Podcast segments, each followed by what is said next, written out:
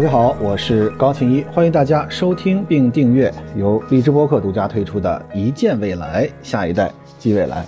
今天我们聊一个科幻电影，也是现在正在热映的，叫《沙丘》。哎呀，这个电影可有意思了，就是我之前很早就听说过这个电影，它呢在这个科幻这个电影史上啊，它的这个地位是一会儿我给大家介绍是非同小可，而且呢。最近呢上了两个片儿，另一个呢，这个是零零七啊，这个要无暇赴死吧，No Time to Die，这个应该是这一代零零七的最后一个收官之作。我呢是一个零零七迷，每一基本上最近二三十年的零零七没有一部落下了，而且呢，像比如说这个皇家赌场啊。呃，Casino Royale，然后呢，比如说这个量子危机啊，我都是看了无数遍。我客观说，我应该看了十遍以上，这是肯定负责任的。啊，然后我的一些，比如雪茄碱啊，什么雪茄枪啊，呃呃，准确说是雪雪茄火机，因为它那个它那款产品没有那个雪茄枪，呃，也是零零七所谓的打引号的这个限量版啊，它就是零零七限量版啊，没有什么都鹏的。这个特别，所所以可见我竟然会采购一个周边啊，就这事儿是我很少出现的一个事儿，嗯，但是对零零七的喜欢啊，就是这个，竟然都鹏跟零零七的联名款我都会去买，所以这是一个，呃，我是多么多么的一个零零七迷啊！有人说，这个男生都喜欢车呀，喜欢呃美女啊，就是在在零零七里都有彰显，其实。呃，我更喜欢的是零零七里面的服饰，零零七里面的这个，因为它毕竟是个英伦范儿嘛，这个 MI5 的这个特工都是英伦状态，所以我很喜欢它的那个儒雅啊。呃，当然这一季的零零七，应该所有人都觉得他好像，呃，克莱格不是一个呃非常典型的零零七，对吧？大家可能会觉得零零七应该是像那个郑少秋那样啊，这个这个儒雅风。在这一期零零七呢，过于的彪悍了啊，身材都是肌肉啊，整个状态也是一个一个很力量型的一个演员。但是呢，在我的脑海里，我觉得他其实也是一种呃特别好的，他是一种智慧和力量的完美融合。就是我觉得他是一个好演员，他其实呃也演过一些其他的电影。呃，在整个的这个过程里，你会觉得他是一个动脑子的演员，所以呢，他所表现出来的零零七，是一个比原来那样的，就就是原来零零七真的就是一开始那跟花痴似的，就天天的就是香车美女，然后这个那案子也不是案子，就各种杀戮，你一看就是完全不合理，都不知道怎么就过来了。但是最近的这这几部零零七，让我看出来零零七是一个真实的人。是一个有努力、有成长、有心理的焦虑、有对抗、有这么一个很很真实的人，所以我也一直在这个期待着新的零零七会是谁啊？这个有很多个这个候选啊，当然这个等到揭晓的时候，我们可能才会知道，大概率又是个英国演员啊。我曾经有一度的，因为我特别喜欢英国演员 Kristen Bell 啊，就是克里斯贝尔，有一度我觉得他能不能当零零七，后来一想可能悬，因为他岁数这个相对大了一些啊，我估计。新的演员应该是个中生代的演员，因为一签合同就一演就是十几年嘛，所以，呃，我觉得再有五部，就算三年一部也得十五年，所以我估计是个中生代或者甚至年轻的演员，二三十岁啊，大概率，三四十岁有可能，不可能再大了。呃，我说这段话为什么啊？就是说我多么的喜欢零零七，但是《沙丘》跟零零七同时上映的时候，因为我最近太忙了，就那一天晚上有个时间啊，结果我看的是《沙丘》。而不是看的零零七啊，所以大家知道沙丘有多么大的魅力去吸引着我去看，而且我想说的是，沙丘其实在故事情节上面需要很多的提前预埋的信息，如果没有这些信息去看沙丘，你看到的只是一种如山过来的视觉震撼和如海啸一般的听觉震撼。他的那个音乐是特别能够给你制造焦虑感，特别能够给你制造恐怖感的这样的一个环境，但是，呃，结合了他的画面，都不足以呈现出他这部他这部小说，呃，一共有六部，这一个电影可能也只有半部，大概这么多的这个呃内容，所以，呃，这么宏大的一个史诗巨著啊，有人说只有这个《魔戒》才能够跟它相媲美，因为它整个是一个大的理论体系框架。那么，我先说一个最根本的一些呃要素啊，就是今天我们所所介绍的是有这个剧透的，但是这部片子我相信我剧透完了才是符合大家去看的一个起点。为什么呢？因为《沙丘》，如果你毫无任何的这个知识体系背景，你进去毫无那两个多小时，将近三个小时，根本不会领略到它的美。你根本不知道这里面说的是什么。它它跟零零七不一样，零零七其实也不需要剧透，就是你剧透没关系，因为零零七反正一定是成功了，他一定最后没有死，他一定是经历过百转千回。你看的是他的动作，你看的是他的剧情的转折，你看的是他的表演，你看的是他里面又用了什么新的道具。但是沙丘其实我们看的是一个宏大的科幻体系，所以我们现在去聊没有问题，因为这个的呃剧透反而有助于大家去欣赏，而且我相信我还会二刷三刷。首先呢，这个《沙丘》它是谁写的？它是美国的科幻巨匠，叫 Frank，这个赫伯特啊。他是在一九六五年出版的科幻小说，这个大家千万知道。一九六五年，在当时写出这样的一个，就是在今天我们是认为人工智能，我们认为五 G，我们认为星际穿越，最近还有，呃，要拍《三体》。这些刘慈欣的《三体》也不也不是这么早而写出来的，就是这个其实是需要很多对于科学的了解和对于科学未来发展方向的把握。好，这个原著小说一共有六部，那个弗兰克用六年，有人说用八年的时间创作了第一部小说，一推出就特别受到欢迎，然后他拿下了科幻领域里面两个最高奖，一个叫星云奖，一个叫雨果奖。这个雨果奖大家应该还也这刘慈欣也得过啊，然后呢这个。呃，之前我们给大家聊的《降临》啊，也得过这个星云奖。《降临》的原著啊，那个，然后呢，那个雨果奖还有谁得过呢？呃，北京折叠郝景芳啊，郝景芳博士，咱们同行学院的创始人，他得过这个科幻雨果奖。后来的二十年时间呢，他就把整个六部啊都创造出来了。《沙丘》啊，它以特别复杂的故事性、庞大的世界观和前卫的思想性，被称为。史上最伟大的科幻小说之一，原作的地位在科幻界非常的高，被称为神作。很多人说它不仅仅是小说，而是人类预言。后来呢，以沙丘为灵感的《星球大战》《权力游戏》相继封神，以及有很多经典的电影，比如说《星际迷航》啊，《Avatar》《阿凡达》等，它都能看见沙丘里面的影子。沙丘在今年二零二一年搬上了大荧幕，呃。国外的媒体啊，有一句流传很广的评价，说现在看《沙丘》就像一九六八年看《二零零一太空漫游》。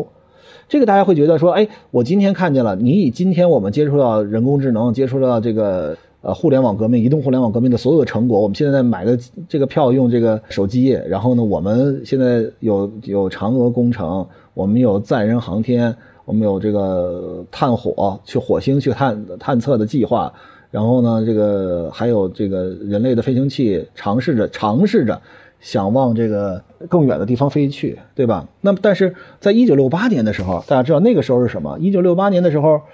人工智能第二波浪潮还没有到来，那个时候还没有一 G 呢，通信协议都没有。那个时候用的是啥呀？呃，电话啊，还有电报。那个时候这是为主要的这个远程沟通的呃东西。所以大家想想啊，一九六八年看二零零一年的《太空漫游》，那么熟悉科幻电影的大家都知道，这个《二零零一太空漫游》是一部被称为现代科幻电影技术里程碑的科幻电影。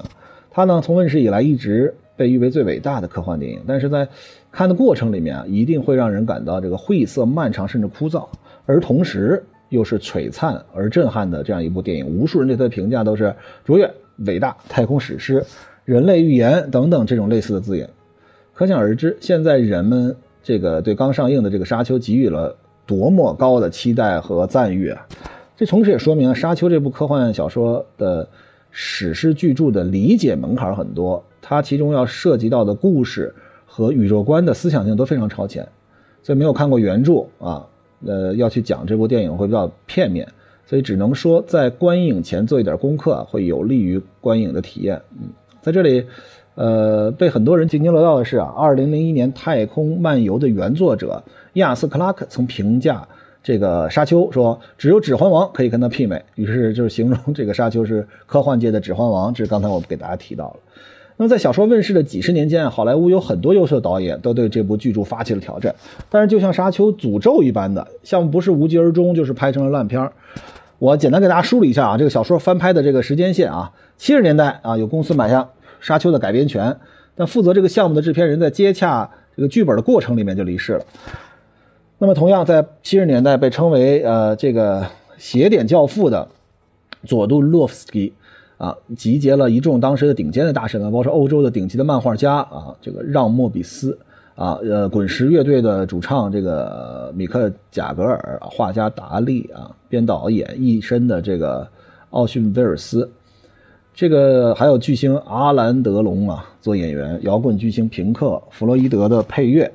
啊，然后力求呢带着一个梦之队一样打造一部前无古人后无来者史诗级电影，但是因为种种原因项目流产了。有人说因为三个小时的电影和五百万美元的预算啊。请求没有得到电影公司的批准。二零一三年，这个筹备的过程被制作了一部纪录片，啊，佐杜洛夫斯基的《沙丘》向我们展示了精细繁多的场景设计图和各种丰富大胆的人物及怪物的手稿。大家有时间可以去看看。就是我特别提倡大家看纪录片，因为其实如果我们说看，呃，就像我原来喜欢看《零零七》一样，它是一种呃靠。巨大的视觉效果，然后呢，靠一些呃抓眼球的美女、香车，呃，这个好的手表啊，然后什么赌场，用这样的方式来吸引大家，这是直观刺激。后来呢，会有一些，比如说什么迷雾剧场，我们可能会在情节上面有所烧脑，但是科幻影片毫无任何疑问是上升到了很大的，因为你需要一些起码有点什么所谓的最基本的物理的知识吧，对吧？你要再有点这个量子力学、天文物理的这样的背景，那更好，对吧？但是，还有一种类型的东西是大家不为重视的，比如说纪录片儿，这个其实就是一个呃，真的是一个非常小众的领域，就好像呃，我觉得播客就是呃纪录片，就是播客是大家需要耐下心来，我对这个，比如这个主创人，比如说一见未来是我的信任，然后才会把三十分钟的时间交给我，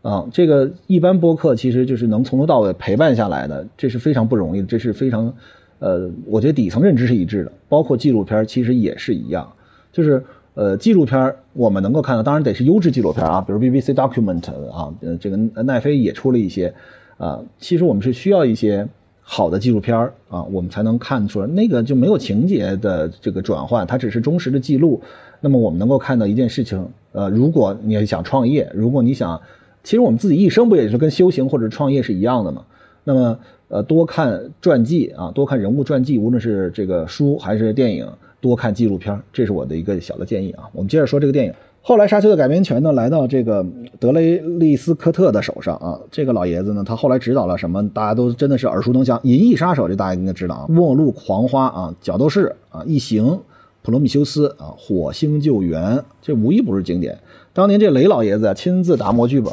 但是因为当时沙丘的进度特别慢，他手上还有《银翼杀手》《异形》两个项目，他就和沙丘失之交臂了。他在二零一二年执导的科幻片《普罗米修斯》，有人说是恐怖版的沙丘，这个片子也推荐大家看啊，《普罗米修斯》。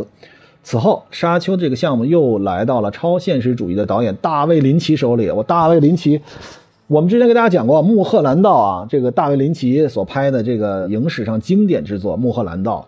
这个当然，这一下又又开始拉偏缘了啊！穆赫兰道啊，我当时是和这个彗星来的那一夜这个前后一块看的啊。大卫林奇的这种超现实主义拍法呀，它是一个非常非常，就是让你每一次回看，每一次回看，就有有些片子你知道这个时间、地点、人物、起因、经过、结果，像一个平淡无奇的电视剧一样，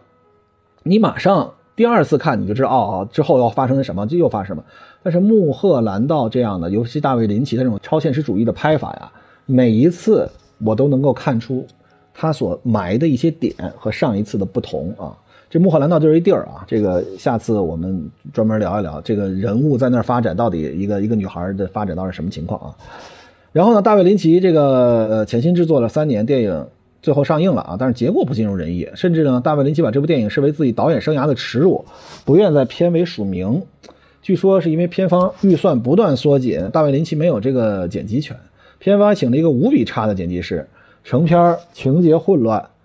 呃，特效落后，因此在多年以后，这一部新版的《沙丘》开拍的时候，大卫林奇都不想提这个事儿。至今呢，比较被观众认可的版本是2003年的三集迷你剧，叫《沙丘之子》，让人看到了最接近沙丘的世界观和疏离迷幻的氛围。这个词，我希望大家能够记住“疏离迷幻的氛围”，这是沙丘所给予的一个最大的这么一个呃，如果说总结。那么《沙丘》呢？它可以被称为最难影视化改编的作品，甚至很多书迷认为它不可能被影视化，因为小说有大量的心理描述和构建。形式的思维逻辑啊，需要通过这个角色内心的起承转合。原著中有大量的对话，这些呢都让影片的创作者需要用视听的语言去呈现，极大的挑战。后来呢，沙丘磕磕绊绊的几经易手，终于到了这位大神手中啊，丹尼尔·韦伦纽瓦，这是真的被称为“维神”这个人啊，呃，这个诺兰的诺神之后，电影圈公认的另一位大神。这个两位之所以被称为神呢，是因为从未拍过烂片。比如说诺兰的这个蝙蝠侠、黑暗骑士啊，对吧？星际穿越 Interstellar，我给大家讲过，盗梦空间啊，信条啊，前一阵子这都在我们一见未来给大家讲过啊。二零一五、一六、一七年，这个丹尼尔·维伦纽瓦分别拍出了《边境杀手》、《降临》啊，《降临》，文科生看不懂《降临》，理科生看不懂《湮灭》，我们也在一见未来给大家讲过，《银翼杀手》二零四九。影评人说啊，他总能捕捉到人性最丑陋或者最优美的这个时刻。他擅长用诗意般的叙述方式展现情节，用温柔的手呃方法带领观众这个进入到角色内心，略带伤感的镜头、语言和对白，让他在电影中有这个非常静谧的时刻，使观众直击角色的灵魂。电影阵容非常强大，男主被叫做甜茶的提摩西·查拉梅。还有海王啊、灭霸呀、蜘蛛侠女友啊，凭借《老无所依》获得奥斯卡影帝的哈维尔·巴登啊，以及咱的张震，这个著名的作曲家汉斯·季默啊，为这个电影配曲。我必须再次强调汉斯·季默的伟大，就是大家好好听一听这个里面那些宏大的像史诗一般的声音。准确说，我为什么用“声音”这个词，而不是歌曲啊、配曲啊？因为它就是声音。啊，这个原来我不知道大家知不知道有个叫谭盾的啊，到今天可能啊也还活跃在这个指挥领域里面啊。他这个有一度啊，我们尊重谭盾的这个艺术领域的造诣，但是有一度谭盾所谓的走出了一种当时觉得很怪的路啊。也许他是在做艺术的探探索，但是在我眼里，我觉得那简直就是笑话，就是各种奇怪的声音，什么水声、这破声、那破声。他认为他所营造的是一种空灵的境界，然后所营造的一些啊，OK，可以说我不懂他啊，但是作为一个普通观众，我就是不懂，而且我觉得非常的如鲠在喉啊！就我一想到那些所谓的音乐，简直是太可怕了。但是大家如果如果看看汉斯季默，如果听听汉斯季默的电影配乐，哇天哪，简直了，真的震撼，那些就是声音。据说呢，汉斯季默呢，他不得不推掉《信条》来为这个《沙丘》作曲啊。这个汉斯季默，《盗梦空间》、《角斗士》、《狮子王》、《加勒比海盗》、《蝙蝠侠》等等这一系列啊。电影《沙丘》呢，是为了讲述《沙丘》第一本前半部的故事，它更像是整个系列的序曲。故事发生在数万年以后的幺零幺九幺年啊。现在咱们的是二零二一年啊，现在也不是呃数万年了啊，咱们现在二零二一年，这大概八千多年之后啊。沙丘呃中的年份标注与我们这个时代是有区别的，我们是用这个呃公元前叫呃 Before Christ 啊 B.C. 或者是这个公元 A.D. 的 Anno 呃 Domini 啊，沙丘则是用的是 B.G. 啊和 A.G. 啊，啊 G 呢就是指的是工会啊，也就是沙丘中重要的组织宇航的工会。呃，人类经过了万年的朝代和科技的演变，人类的统治管理从地球之外延展到了外太空各个星球，但当时的文明水平和管理体制却倒回了这个封建帝制，充满了浓郁的宗教色彩。这就是我们之前说的科技的发展和文明的演化之间到底是不是同步的这个问题。科幻电影给出的都是不同步的。就好像说，我们人可能习惯于走路，人习惯于奔跑，人可能能够驾驭每小时十几公里甚至二十几公里的速度，但是人能不能在飞机、在高速列车、在汽车上面依旧保护好自己，对吧？比如说你要走了步，你摔一跤啊，你只要做好准备没有问题；你跑着步摔一跤，做好准备也可以有自我保护。但是你在车上如果不系安全带，或者是有什么其他的问题，对你伤害就是致命的。飞机、轮船、火车更是这样，所以。就是我们人类其实适不适应科技的快速发展，能不能让我们人类，我们人类的基因的演化其实是很很很滞后的嘛？我们人类的碳基智能的进化也是相对落后一点，所以我们能不能这个超前，这是真的是不一定的啊。然后呢，它故事设定的历史背景是人类为了星际控制权已经经历过多次的星际大战，而人类遇到了最大一次战役呢，是剧情开始之前的一万年前，叫巴特勒圣战。这场战役是人类和一种叫做思维机器的人工智能之间的战争。这场残酷的人机之战，人类死亡惨重，但是最后艰难的获胜。人类提出了一个新的概念，是人类是不可能被取代的啊！不得不说，这个作者在六十年代就想到的人机大战啊，是相当超前的。而我们现在，呃，有很多的剧情，比如西部世界啊。比如说这个真实的人类等等，都探讨人工智能和人类之间的抗争，也有很多现代人都有这种科技恐慌。不知道这些影视作品，是不是有沙丘带来的灵感？但是沙丘确实像人类的预言。呃，咱说回剧情啊，圣战之后呢，人类被禁用了所有接近于人类思维模式的人工智能。大家一定注意，现在人工智能的方法叫做经神经网络，用的是深度学习的方法，比如用的对抗学习的方法，其实就是在模拟人类。思维的模式已经不是在原来的基于概率我们去分析，或者再往前我们基于专家系统、基于一个所谓的智慧库来进行分析的人工智能，更不是基于推导性逻辑计算或者归纳性逻辑计算的逻辑计算。所以呢，这就是很重要的。现在我们已经在这个边缘了啊。然后呢，科技被限制了发展，于是人类文明和技术发生了倒退和逆转。宗教对于人类重新产生了巨大的影响。几大家族以封建帝国的形式管理着自己的领域，这些故事背景是在这个《沙丘》六部曲中的侧面交代的。后来在《沙丘》扩展的世界里得到了补充啊，这个有个补充信息，就是《沙丘》的编年史啊，是根据不同的《沙丘》的热衷者自发组织的沙丘同盟，在作者的授权和参与下，一起深挖沙丘世界。其中比较出名的是一一九八四年的《沙丘百科全书》啊，在这个 Frank。赫伯特去世后，他的儿子和凯文 G. Andrew 啊继续撰写和拓展沙丘系列，有了沙丘的前传和各个家族的独立故事，拓展的系列上百本，有主线的六部曲，共同组成了这个沙丘传奇。历史车轮继续向前发展，无论发生什么的形式，人类都要不断的进化和改变世界。这个故事里呢，虽然人工智能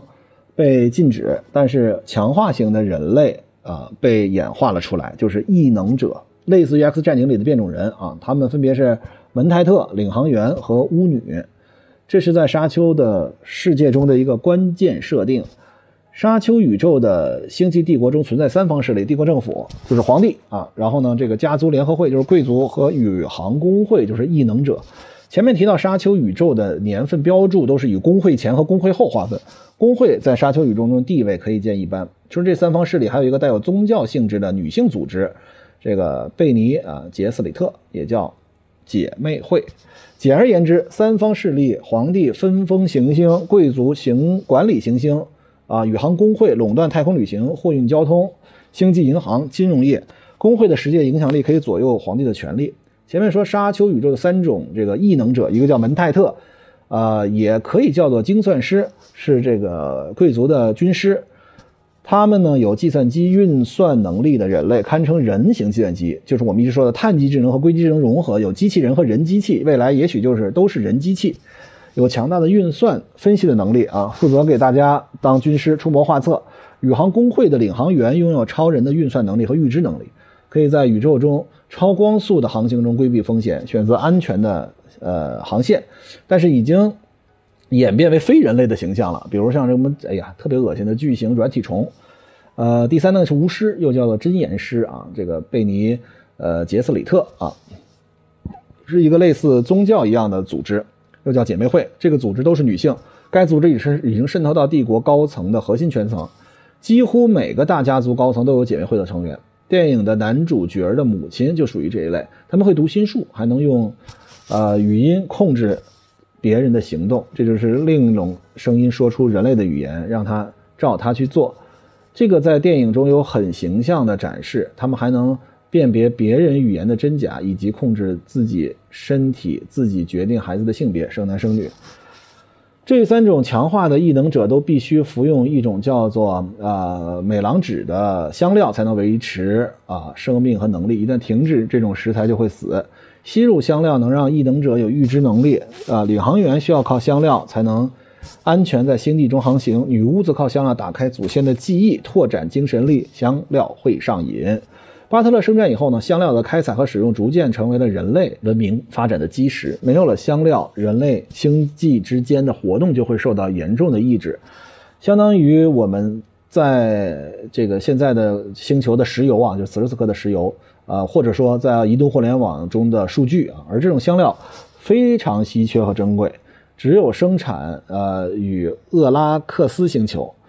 呃，由于星球整个地表都被黄沙覆盖，因此也叫沙丘星球。这就是沙丘故事开始的地方。沙丘有句经典的话：“谁掌握了香料，谁就在掌控宇宙。”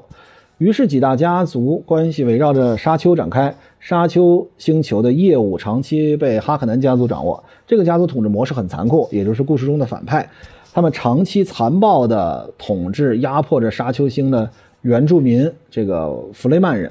有一种蓝色眼珠的人种，他们长期生存在地下隧道中。哈克南的首领哈克南男爵心狠手辣啊，这个手段非常残忍。他身体非常肥胖，需要用反重力装置让自己在空中漂浮。在这个电影中有展示，画面可以说相当的诡异。呃，剧中男主所属的这个厄崔迪家族势力非常强大，而且与哈克南呃家族是宿敌。他们的封地。在依山傍水的卡拉丹星球上，呃，厄崔迪家族深得民心，在他们管理下，社会稳定繁荣。由于他们在星际间的影响力越来越大，甚至动摇了帝国统治，于是呢，帝国想出一个阴谋，委派这个厄崔迪家族去接管沙丘星球的香料开采，让这个厄崔迪和哈克南两大家族开始正面硬杠，借机呢来削弱甚至灭掉。这个厄崔迪家族，这是整个沙丘的故事的开端，也是电影的开端。都说这部电影的门槛儿了解这些故事背景之后，你再去看，你就能够进入沙丘的宇宙，快速的认识这里面的人物和复杂的各势力的关系啊，就稍微容容易点。呃，这个厄崔迪家族的首领雷托公爵为人善良，体恤百姓，是位温和的领导者。但是因为他这种性格啊，所以明知他知道沙丘是陷阱，依然义无反顾。前面提到男主的妈妈，姐妹会的成员。Jessica 夫人是雷托公爵的妾室，呃，多没看过这个这个原著的观众可能会忽略这个细节，认为她是公爵夫人啊。实际上，她的正式位置空出来，留给政治联姻的。姐妹会是帝国里最重要，同时也是最神秘的组织。他们有极其敏锐的洞察力，是人形的测谎机，还拥有阴言啊这种呃神技，可以通过语气啊语调给对手施加压力啊，达到完全控制对方的目的。此外，呃，贝尼杰斯里特还对自己的身体的生化反应有超强的控制力，可以把吃进肚子里的毒药转化为无害的物质，甚至还能决定自己生男生女。最厉害的是，他们中的一些人通过考验就可以获得女性祖先留下的记忆，并且借助香料来预知未来的能力。他们唯一的缺陷就是不能获得男性祖先的记忆，因此姐妹会有计划和各个家族联姻，寻求一个基因解决方案。创造一个男性贝尼啊杰瑟里特，他的精神和肉体有可能穿越时空，啊，即为这个奎萨斯哈德拉克。小说中介绍更为详细，电影中这个很容易看不懂啊。他呢就是救世主，就是宇宙的领导者。这个人呢心智非常的超群，可以在同一时间身处不同的时空啊。这个大家想想，彗星来的那一夜啊，还有我们之前讲过的很多的这个平行时空的故事。比他比正常人高一个维度的多维空间人，能知晓过去，看透现在，能够预见未来，拥有一切超能力。姐妹会是一个这个等级森严、野心很大的组织。为了培育出来救世主呢，他们进行了漫长的育种计划。在等待救世主出生的之前，姐妹会规定只能生女孩。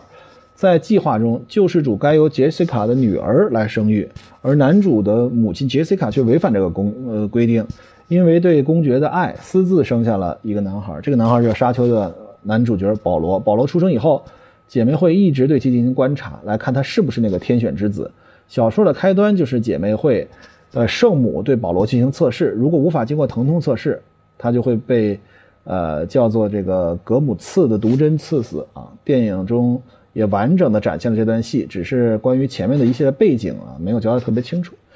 沙丘中有几个特殊的事件，还可以了解一下。首先是这个屏蔽场，这是一种能量保护。在那个时代呢，人类虽然没有人工智能，但是呢，也有属于自己的高科技产物。屏蔽场就是这中的一个啊。这种护盾相当于未来高科技的铠铠甲，就是有一层包裹在身体的能量罩，有点像电磁场的保护层。在一九八四年大卫林奇的版本中也展示过这种能量这个保护盾。但是呢，苦于后期技术的落后，大卫林奇版的护盾有点像可以跳动变形的立方体，有莫名的喜感。被很多观众当作笑料。书中有一段很经典的男主的格斗呃训练戏，在新版电影中也在这场戏里展示了这种护盾。电影设计呢很巧妙地用颜色进行了区分，蓝色表示防护，红色啊代表这个屏蔽长被穿透，预示着危险。沙丘中几万年以后的人还是要用冷兵器近距离格斗，这是因为保护盾可以阻止激光等武器。只要呢，这个激光射呢，能量保护盾就会引起核爆啊。但是保护盾可以挡住快速的物体，但是低速的物体却有可能穿过保护盾，比如说刀啊、剑呀，缓慢的速度刺进去就可能会产生杀伤力。电影中没有交代关于这个屏蔽场受到激光攻击会引起核弹的特征，在书中是有设定的。这是为什么屏蔽场被广泛应用在城市内部，人们不得不以冷兵器来对待的原原因啊。还有比如说蒸馏服，蒸馏服是在沙丘中必备的装备，它是当地的这个都穿着这个。后来男主和母亲逃跑的过程里面啊，他这个也穿着这个求生的套装，啊，它能有捕捉所有身体的水分，回收过滤，从脚底开始，包括汗液、泪水以及呼吸中的水分等等等等，然后呢转化为饮用水。只有穿上这种高效过滤的系统，才能在沙丘中存活，否则在室外你待着没俩小时，这个。你就基本上废了啊！所以弗雷啊曼人研发的这个蒸馏服是沙丘中必备的生存装备。我们接着说啊，沙丘中的沙丘之主沙虫啊，被这个弗雷曼人尊称为沙漠之主，是沙丘星球的原始生命啊形式，像个巨型的蚯蚓啊，它头部是一个巨大的血盆大口，在在这个电影里看的很恶心啊，有数千根。跟利剑一样的牙齿促成了粉碎机一样的圆洞，中间深不见底。最大的沙虫长四百多米啊，它是深渊式的食道，可以让它吞噬一切。它们呢蛰伏于沙漠的底下，只要感觉到频率均匀的震动，它们就会迅速的出出现啊吞食震动的动物。因此，当地的弗雷曼人自创了一种脚步不均匀的步伐，避免在沙漠均匀的脚步吸引来这个沙虫。之所以被称为沙漠之王，还因为珍贵的香料是这种怪物的排泄物。在电影中，对于这个庞然大物的展现非常好，那个视觉冲击特别强，真的是毛骨悚然。还有呢，这个叫金牙，啊，它是一个重要的这个道具，是弗雷曼人的神圣武器，由沙虫的牙齿做成，是弗雷曼人成为战士意识的重要组成部分，每一把都独一无二啊，也代表了使用者的荣耀。呃，在电影中，这个金牙，呃，这个匕首多次出现。最后呢，来介绍一下这个张震的角色啊，岳医生啊，岳医生呢是厄崔迪家族的核心成员。岳医生毕业于苏克家呃学校，是高等医疗学府。他这里培养的医生呢，都会被去掉心中的杀戮欲望，良心被放大，让医生只想着一心救人，不会背叛自己的病人。岳医生呢？这个眉心的菱形是帝国预处理的标志。苏克医生会经过帝国预处理，代表了他们视生命价值高于一切，竭尽全力守护他人健康。由于帝国预处理无法破坏，所以呢，苏克医生对病人绝对忠诚。因此，这个厄崔迪家族呢，在找叛徒出现的时候，怎么也想不到是岳医生。这一段落呢，在原著中的展现，电影中省略了。在电影中，关于岳医生的人物背景没有那么详细。这个呢，关键人物啊，在以往的影视改编中啊，都是由欧美演员扮演的。这一次，张震的东方版本更符合小说的描述。正是因为他的背叛，使厄崔迪家族被摧毁。岳医生背叛的原因是哈克南家族把他妻子瓦纳囚禁了。除非岳医生遵守他们的要求，否则瓦纳会被折磨致死。最终，岳医生对妻子的爱战胜了他的忠诚。他清楚，无论他背叛与否，厄崔迪家族。都会在这场斗争中失事，甚至死亡，所以他做出了背叛。他作为回报，他将呃救出公爵的妾室和儿子。电影中，厄崔迪家族到达沙丘星之后不久，就在一场快速的战争中，以瞬间倾泻的方式中毁灭了。公爵本想和哈克南男爵同归于尽，没想到最后只有他自己死了。哈克南被泡在一种黑色的液体里面，这个视觉效果恶心，大家可以真的看看，一种恶心的暗黑的方式继续活了下来。男主呢和母亲几经周折逃了出去，在沙漠中遇到了沙虫，最终呢与这个弗雷曼人相遇。男主开始觉醒啊！电影的最后告诉我们，故事刚刚开始。整个电影一百五十六分钟啊，两个多小时，将近三个小时，讲的主要剧情其实可以用几句话概括，但呢，只是《沙丘传奇》的开篇序曲。了解了整个故事背景啊，这个电影让我们可以二刷三刷，就像诺兰的《信条》一样啊。大家一开始没看出来这个正着走反着走什么区别啊？第二次看可能看懂了，第三次你就大概知道它的不同的时间线是怎么回事了。也许因为电影的晦涩难懂，会让我们感觉到看的不是那么的这个畅快淋漓，但是呢，也不能否认这是一场高概念的视觉盛宴，尤其《沙丘》中的汉斯季默的配乐。无时无刻不给人一种惊悚的压迫感，这个既恢宏又苍凉啊！这个韦伦纽瓦将镜头语言和艺术表达运用的非常的极致，整个视觉效果极具质感，把人带入到万年以后未知世界的恐惧和震撼之中。很多人看完电影会有这个疑问，其中一个就是男主几次吸入香料后预知能力开始觉醒，但是他预知到的画面都是幻觉。嗯，在后面实际发生的事儿和他预知的并不一致。呃，看过原著的一些网友评论说，说这正是沙丘的精彩之处。作者并未把预知当做一项完备的能力进行使用，就像那些料事如神的神棍一样，而是充分探讨了预知的局限和悖论。这也是贯穿整个系列中最重要的命题，就是预知和无常。这伏笔的答案应该是在下一步里面出来。就是我们老是说能不能预知未来，能不能或者说站在任何一个时间节点看以后，哪怕说我们说高一个维度的生物是不是都能够有强烈的预知能力？但是预知的能力跟预知对的能力是两件事情。所以这个预知和无常，这是我非常认同的一个，就是在电影中所给出的命题。同时呢，电影中还多次出现了一段关于恐惧的台词啊，这也是在书中开头就出现并反复出现的。恐惧是沙丘对于人性的探讨之一。这段话呢，是男主的母亲 Jessica 对他说的：“恐惧是思维杀手，恐惧是带来彻底毁灭的小小死神。我将正视恐惧，任它通过我的身躯。当恐惧过去，我会打开心眼儿，看清它的轨迹。恐惧所过之处，不留一物，唯我独存。”这段话真的又有深意又有禅意，这应该是跟作者对禅宗和西方宗教都有着学习和研究有关。在影片中，我们看到男主和母亲在飞行器中穿过沙暴，他们无法达到应有的高度，眼看就要被沙暴吞没。男主的母亲反复念诵这段对于恐惧的语言，男主好像开悟了一样，放开了对飞行器的控制，任由飞行器在沙暴中自由穿行，最后成功的穿越了沙暴。这段话，我再这个给大家。说一遍，真的就是我每一次读这一段话，我都是觉得会有很大的启发。恐惧是思维杀手，恐惧是带来彻底毁灭的小小死神。我将正视恐惧，任它通过我的身躯。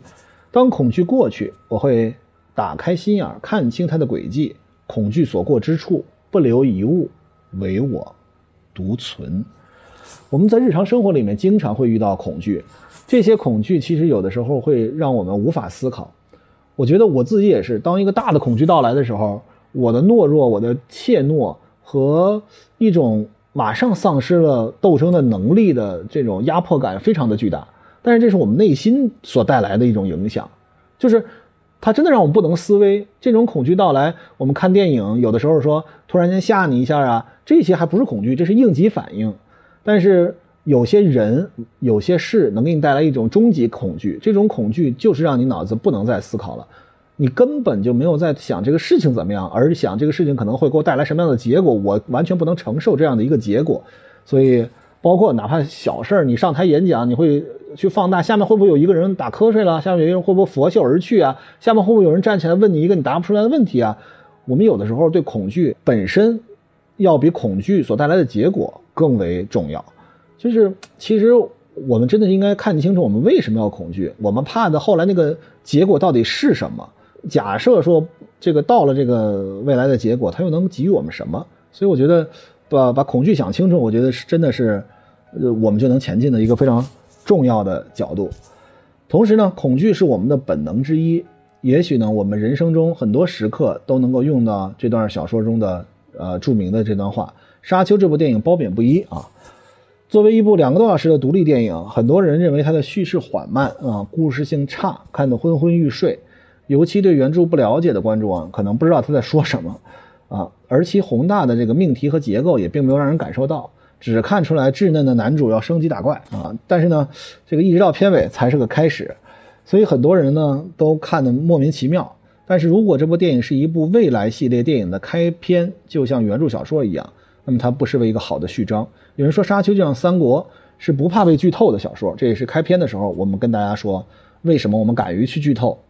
因为即使里面情节家喻户晓，也不影响阅读的乐趣和美学的感受。那么我们也期待《沙丘》电影成为啊系列的经典，就像《星球》《指环王》系列一样。希望未来我们还能看到完整的《沙丘》宇宙。